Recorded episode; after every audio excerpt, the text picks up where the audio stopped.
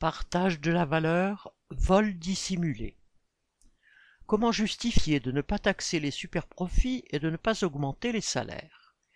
C'est à cette défense obstinée des bénéfices des grandes entreprises que se consacrent ces jours-ci ministres et députés.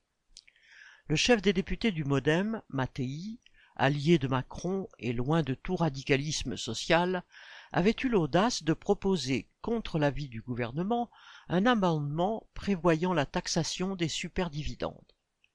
À sa propre surprise, l'amendement avait été voté par l'Assemblée, puis avait disparu à la faveur d'un 49-3. À présent, Mattei s'est ravisé. Il évoque un système où, en cas de superdividende, il n'y aurait pas de taxes supplémentaires, mais davantage d'intéressement et de primes pour les salariés. Fin et toujours pas d'augmentation de salaire. Parallèlement, l'eurodéputé Canfin, ancien écologiste passé macroniste, entame une mission pour trouver une solution acceptable par tous les partis gouvernementaux et surtout par le patronat afin de clore le débat sur les superprofits. C'est aussi l'objectif de Le Maire, le ministre de l'économie, qui pousse à des accords de participation et d'intéressement.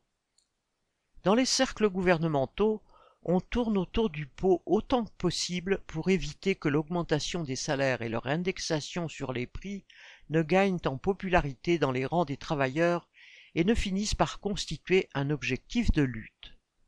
C'est dans ce contexte que Dussopt, le ministre du Travail, organise un débat sur le dividende salarié, et le partage de la valeur, entre guillemets, où le patronat et les dirigeants des confédérations syndicales discutent, excluant d'emblée toute contrainte envers les capitalistes.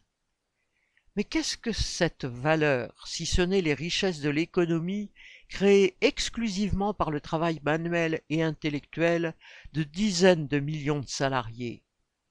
Aujourd'hui, les capitalistes, c'est-à-dire la toute petite minorité qui possède les grandes entreprises, ont un contrôle total du produit du travail d'autrui, la plus-value.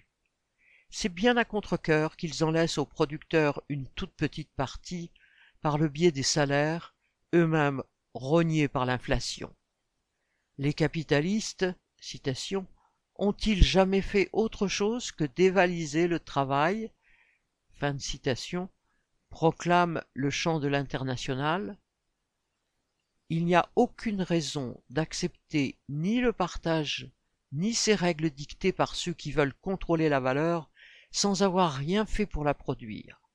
La seule règle pour les travailleurs doit être d'imposer au patronat de payer tout ce qu'ils pourront l'obliger à payer, y compris l'exproprier. Lucien Détroit